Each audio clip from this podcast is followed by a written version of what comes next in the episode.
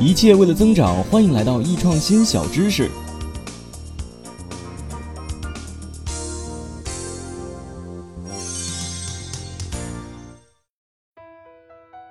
哎，前两天呀，我的好友老六到我家做客，那么喝了点酒之后呢，他颇有感触的说啊，在职场啊，认真干活都不会有什么好下场。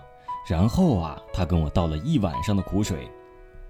原来他呀是公司的一名运营，在公司呢待了三年，已经做到了中层管理的位置。但是啊，由于种种原因，比如说对业务比较熟，人有能力，亲力亲为的性格，以至于啊，常常有些工作呢本不该由他来做，甚至客服、公关、设计的有些工作呀，都要由他去擦屁股。他郁闷地说道：“我本是好心，想把事情做好，结果到头来。”好像都变成我的事儿，这还不是最惨的。要是事情出了篓子，我还要背锅。哎，不知道大家啊在职场中有没有遇到过这样的情况，心里也很憋屈。本来不是我的事儿，却要加班去赶，出了问题呢还要算在我的头上。想想啊，这心里就不舒服。那么今天呀，我们说这个话题呢，并不是建议大家在职场中成为一个不负责任、混日子的人。那公司确实以后都不用你负责了。首先啊，在职场中呢。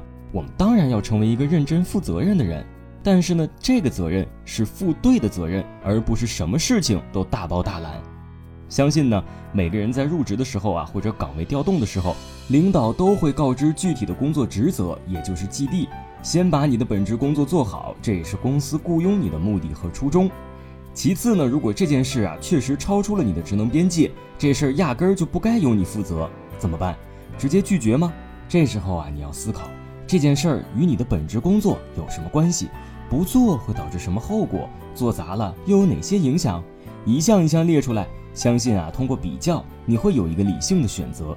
即使这件事情你去做了，全当是职场人情的一次投资，但是你要让本该做这件事情的人明白，我这是在帮你做，这并不是长久之计。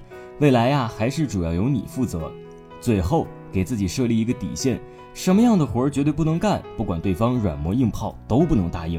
相信通过这些方法，以后你的职业生涯会轻松很多。好了，今天我们就分享到这里，下期见。